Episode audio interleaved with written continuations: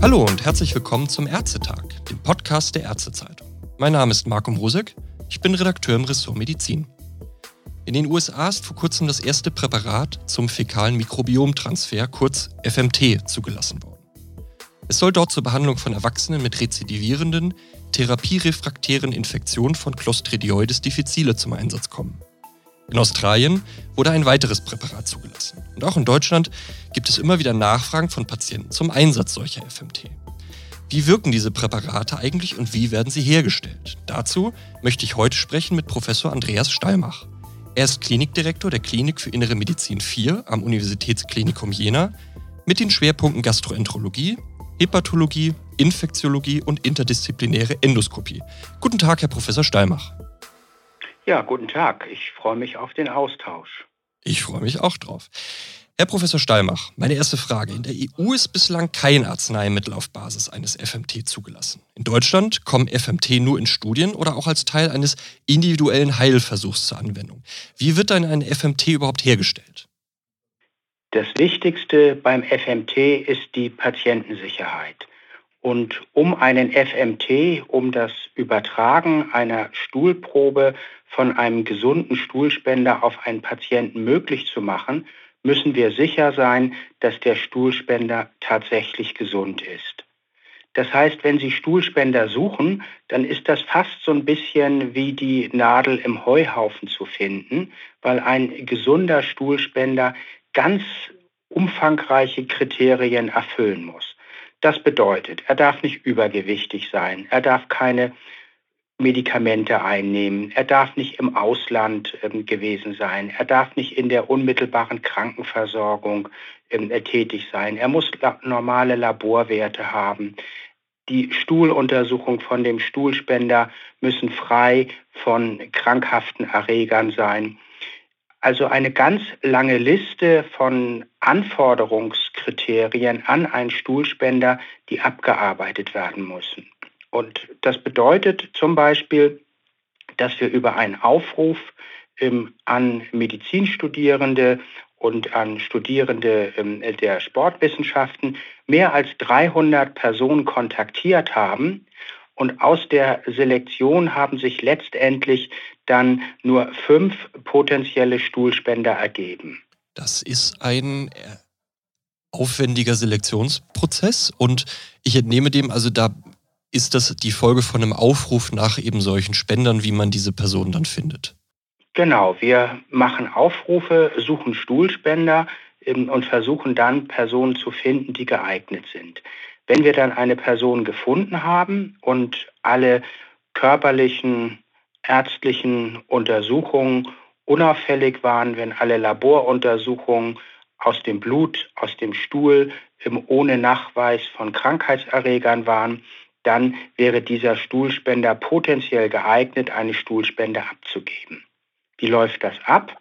Der Stuhlspender bekommt einen Auffangbehälter, entleert in den Auffangbehälter seinen Stuhlgang, bringt den Stuhlgang äh, dann in unsere Aufbereitungseinheit. Und das ist tatsächlich eine Aufbereitungseinheit, die nach den Kriterien, nach den Qualitätsanforderungen an pharmazeutische Unternehmen arbeitet. Hier erfolgt zunächst eine Inspektion des Stuhls, ob keine Bestandteile, Blut oder Schleim etc. dabei sind. Dann wird der Stuhl verflüssigt, wird filtriert, homogenisiert und ähm, mit Stabilisatoren versetzt und eingefroren. Sie können aus dieser Stuhlsuspension auch parallel zum Einfrieren ähm, Stuhlkapseln herstellen. Das heißt, Sie nehmen Kapseln, in denen Sie zum Beispiel 600 Mikroliter dieser Stuhlsuspension einpipettieren können, verschließen diese Kapsel, führen diese Kapsel in eine weitere Kapsel, die sicherstellt, dass sich diese Kapsel, wenn Sie sie oral einnehmen, erst im unteren Dünndarm auflösen und können dann diese Kapseln ebenfalls tief gefroren lagern. Werden diese Proben dann so lange aufbewahrt, bis es dafür einen äh, einzelnen Patienten zum Einsatz gibt? Oder wie ist dann da das Vorgehen?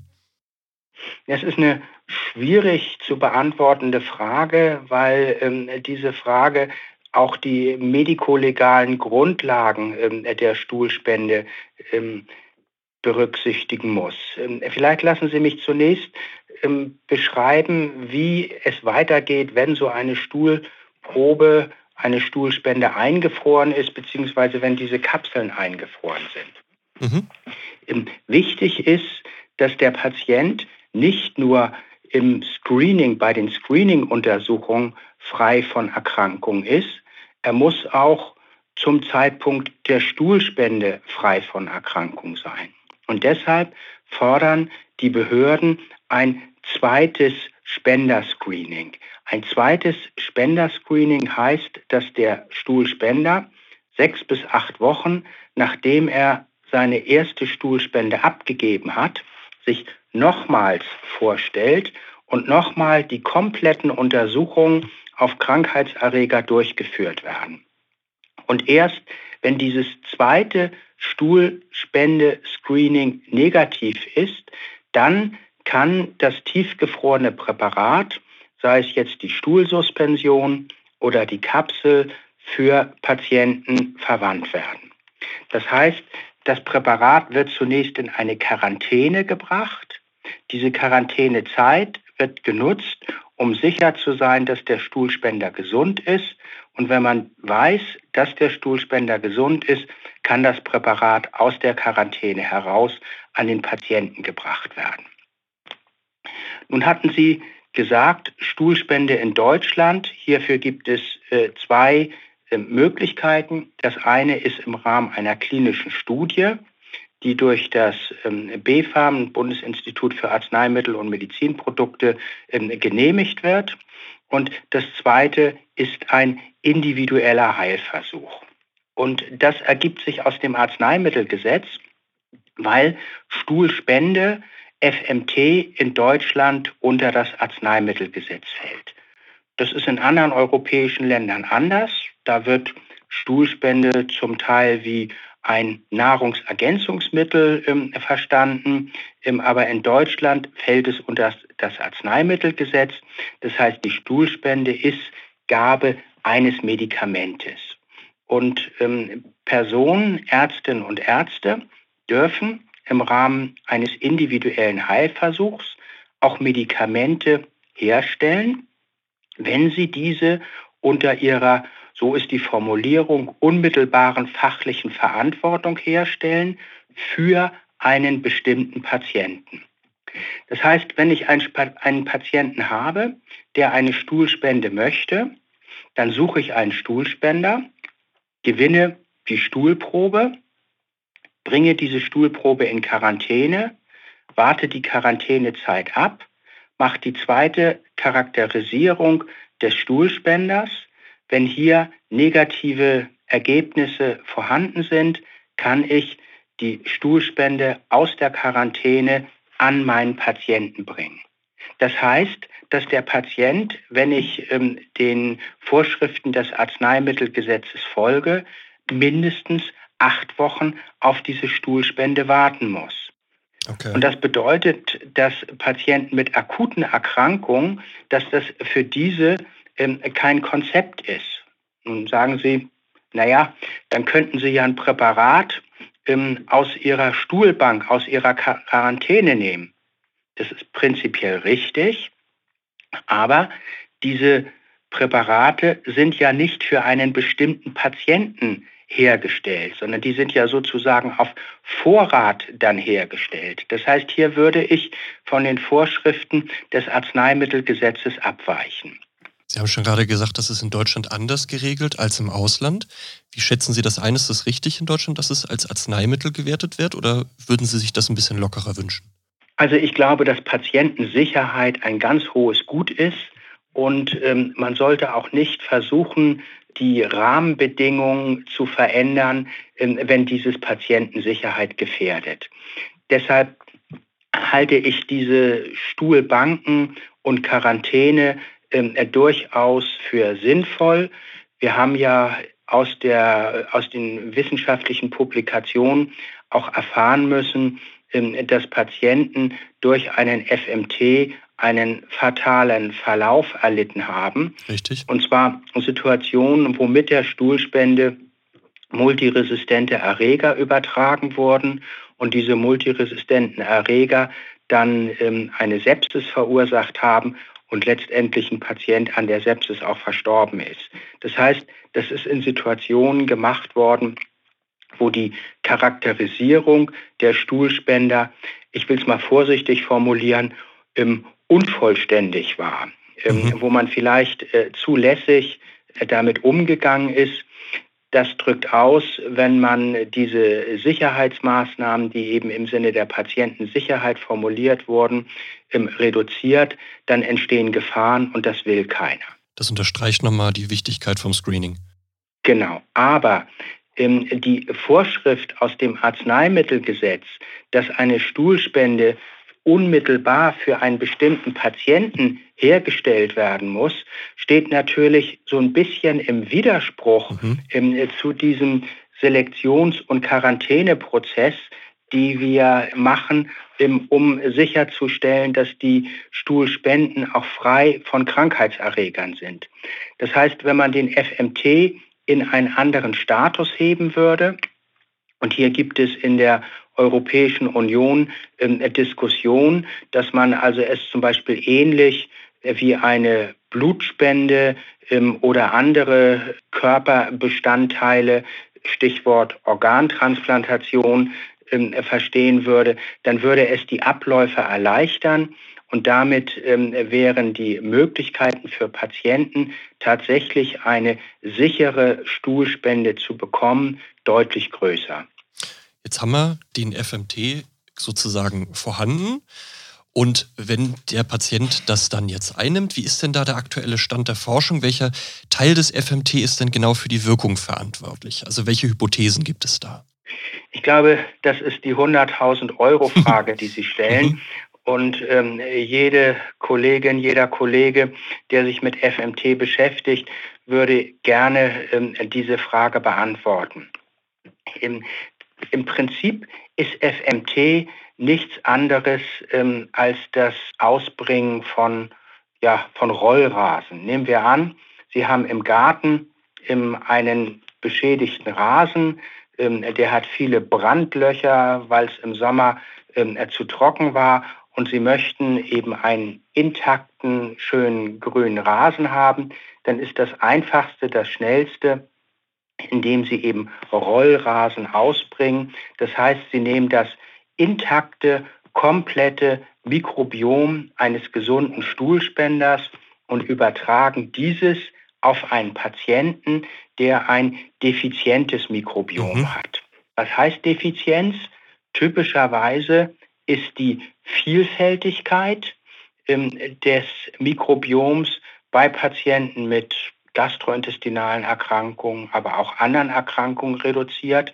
Mikrobiom ist ja ein Ökosystem und je niedriger die Vielfältigkeit ist, je niedriger die Diversität ist, ähm, desto anfälliger werden solche Ökosysteme und können dann ähm, eben auch Erkrankungen verursachen. Und wenn ich jetzt ein intaktes Mikrobiom übertrage, dann habe ich die Hoffnung, dass ich mit diesem intakten Mikrobiom auch ein intaktes Metabolom, das heißt die Stoffwechselfunktion der Mikroorganismen auf den Patienten übertrage und damit dann ähm, den Patienten in seiner Situation helfen kann. Es gibt ganz intensive Bemühungen, die ähm, wirksamen Bestandteile des FMTs zu identifizieren und dann zu versuchen, ähm, diese wirksamen Bestandteile rekombinant im Reagenzglas herzustellen, um von der Stuhlspende wegzukommen. Aber bisher zeichnet sich noch nicht ab, dass das in einem größeren Ausmaß erfolgreich gelingt. Jetzt haben Sie schon gerade die Bakterien an sich angesprochen und die Metaboliten der Bakterien. Und jetzt habe ich, so wie ich das äh, gelesen habe, gibt es auch eben die Theorie, dass die Sporen der Bakterien auch einen mhm. Effekt haben können. Können Sie dazu noch was sagen? Also wenn ich meine Aussagen auf die Bakterien ähm, reduziert habe, dann drückt das ähm, schon aus, dass ich nicht weiß, was ähm, tatsächlich mhm. der therapeutisch, die therapeutische Substanz okay. im, im FMT ist.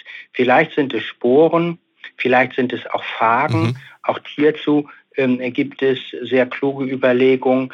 Auch ähm, Pilze sind sicher nicht zu vernachlässigen. Mikrobiom ist mehr als nur Bakterien. Es ist eben ein echtes Ökosystem. Mhm. Und ähm, die, die Charakterisierung dieses Ökosystems, die Charakterisierung von Metaboliten, was sind gesunde Metaboliten, was ist ein gesundes Mikrobiom, das sind Fragen, die Ihnen zurzeit verlässlich noch keiner okay. beantworten kann. Das heißt, das ist ein bisschen so eine Blackbox und man weiß auch, dass eine Wirkung ja. rauskommt, aber was genau in der Blackbox ist, ja. ob es eben die Bakterien sind oder die Metaboliten oder die Sporen, das ist gegen, äh, aktuell noch nicht genau geklärt. Also die ähm, Protagonisten des FMTs ziehen sich auf, den, auf die alte Aussage zurück, wer heilt, hat Recht. Und es ist nicht unsere Aufgabe, es ist nicht unsere primäre Aufgabe, jetzt herauszufinden, was wirkt. Entscheidend ist, dass es wirkt. Mhm, eine schöne Zusammenfassung. Dann gehen wir mal zum nächsten Schritt über. Wie verabreicht man denn ein FMT am besten? Welche Möglichkeiten gibt es da?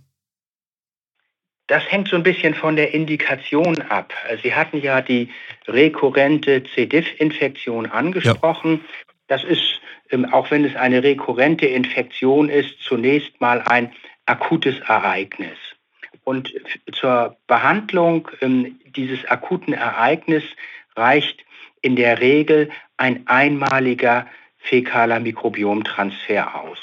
Das heißt, wenn Sie es einmal machen, dann ist im Grunde genommen egal, ob Sie es jetzt endoskopisch machen, ob Sie die verflüssigte Stuhlsuspension über eine Sonde, eine nasojejonale Sonde applizieren oder ob Sie dem Patienten verkapseltes Mikrobiom geben.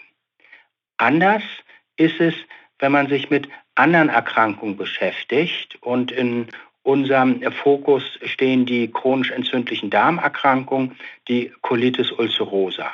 Colitis ulcerosa ist eine chronische Erkrankung und die Vorstellung, dass man durch einen einmaligen FMT diese chronische Erkrankung ähm, heilen, bessern kann, hm, ist naiv. Denn wir mhm. wissen, wenn wir einen FMT durchführen, dann verändern wir das Mikrobiom des Patienten.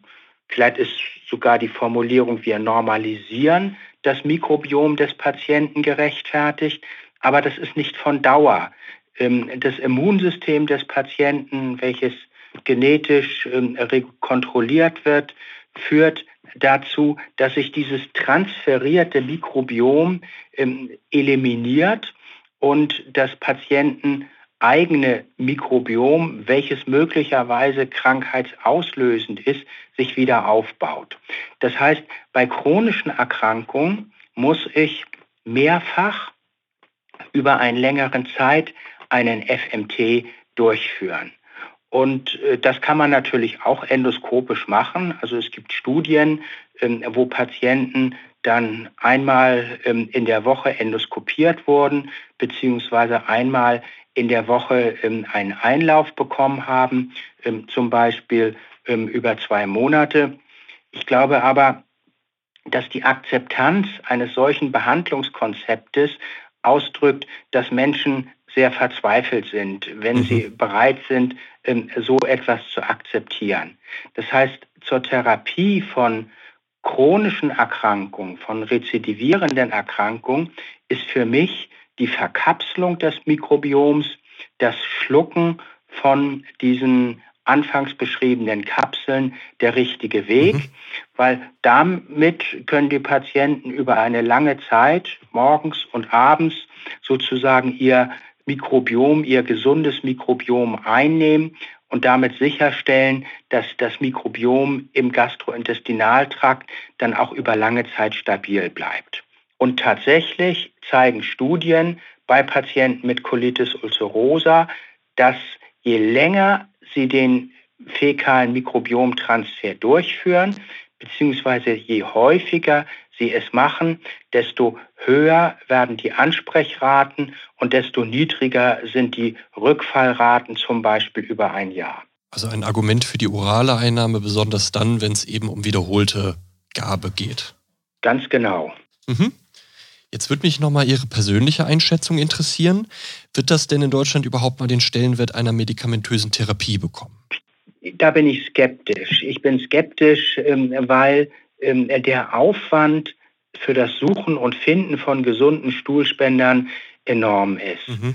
Und ähm, weil wir zurzeit tatsächlich auch die Notwendigkeit haben, diese Stuhlspender wiederholt äh, zu untersuchen, um sicherzustellen, dass wir keine Erkrankung übertragen. Und Sie hatten ja in Ihrer Einleitung angesprochen, dass ähm, die FDA ähm, für die USA jetzt eine Zulassung ausgesprochen hat für so ein Mikrobiompräparat, mhm. welches durch eine pharmazeutische Firma hergestellt wird. Und im Grunde genommen macht diese pharmazeutische Firma nichts anderes als das, was ich ähm, für unsere Studieneinheit beschrieben habe. Mhm. Sie sucht Stuhlspender, sie arbeitet die Stuhlproben auf, sie bringt diese Stuhlproben in eine Quarantäne, tiefgefroren, charakterisiert die Stuhlspender ein zweites Mal und wenn dann ähm, die Untersuchungen ohne krankhaften Befund sind, kann das Präparat an den Patienten gebracht werden. Was heißt es? Es wird tiefgefroren bei minus 60, minus 80 Grad transportiert. Das heißt, wahrscheinlich in, in speziellen mit Trockeneis bzw. flüssigem Stickstoff ähm, gekühlten Boxen mhm. an eine Apotheke. In dieser Apotheke muss das Präparat ebenfalls bei minus 60 Grad gelagert werden. Wenn es aus dieser minus 60 Grad Tiefkühllagerung okay, herausgebracht ja. wird, kann man es noch fünf Tage lagern. Das heißt, dann kann es ähm, für den Patienten zum Beispiel als einmal Einlauf eingesetzt werden. Also ein ganz hoher logistischer Aufwand. Mhm. Und ob sich das für die rekurrente C. diff-Infektion tatsächlich auch rechnet, auch ökonomisch rechnet, das ähm, wird jetzt, werden jetzt die nächsten Monate ähm, in Amerika zeigen. Und erst wenn tatsächlich eine hohe Akzeptanz ähm, dieses Behandlungsansatzes vorhanden ist, ist äh, geplant, diese Strategie auch auf Europa auszurollen. Also ich höre daraus, es ist eher so der letzte Plan als jetzt direkt Plan B. Ich glaube nicht, dass das Plan B ist, sondern ich denke, dass die Überlegung sich mit der von Ihnen gestellten Frage, was sind die wirksamen Bestandteile des Mikrobioms, ähm, beschäftigen und mhm. dass man versuchen wird, ähm, diese Frage zu beantworten und dann zu sogenannten rekombinanten Mikrobiompräparaten zu kommen. Von daher ist FMT für mich eine Übergangstechnologie, eine Technologie, die äh, neue Behandlungsmöglichkeiten ähm, eröffnet. Aber das Ziel muss ähm, tatsächlich sein, ähm, herauszufinden, was in diesem Konzept therapeutisch wirksam ist. Da haben Sie mir schon wunderbare Zusammenfassung schon gegeben. Ich hätte jetzt als letzte Frage nur noch die Frage, ob es bei Ihnen Erfahrungswerte gibt, wie Patienten denn reagieren, wenn man ihnen eine solche Therapiemöglichkeit anbietet. Wir haben ja über die Deutsche Forschungsgemeinschaft nach Genehmigung durch das BfArM und die Landesbehörden eine Behandlungsstudie FMT bei aktiver Colitis ulcerosa initiiert mhm. und das Interesse der Patienten ist enorm. Okay. Die Patienten verstehen das als eine ja, natürliche, ähm, kausale Behandlung. Die Behandlung ist mit wenigen gut ähm, überschaubaren Nebenwirkungen, unerwünschten Ereignissen verknüpft. Und es gibt zahlreiche Meta-Analysen, die zeigen, dass die Effektivität eines FMTs bei aktiver Colitis ulcerosa genauso hoch ist wie zum Beispiel die Effektivität von Biologika mhm. oder den neuen Small Molecules. Das heißt, ohne Zweifel ein wirksames nebenwirkungsarmes Behandlungsverfahren, welches nur in der Herstellung des äh, fäkalen Mikrobioms vorm Transfer enorm aufwendig ist. Und wenn wir ähm, die Förderung von der Deutschen Forschungsgemeinschaft vom BMBF nicht hätten, dann hätten wir diese Studie auch niemals durchführen können. Okay. Mhm. Gut, das haben Sie jetzt sehr schön zusammengefasst. Ich glaube, da sind wir jetzt alle einen Schritt weiter. Herr Professor Steinmeier, ich bedanke mich sehr für das informative Gespräch. Ich bedanke mich für den Austausch mit Ihnen. Vielen Dank. Und bei unseren Zuhörern bedanke ich mich auch und verabschiede mich. Bis zum nächsten Mal hier beim Ärztetag, dem Podcast der Ärztezeitung. Wir freuen uns, wenn Sie wieder mit dabei sind.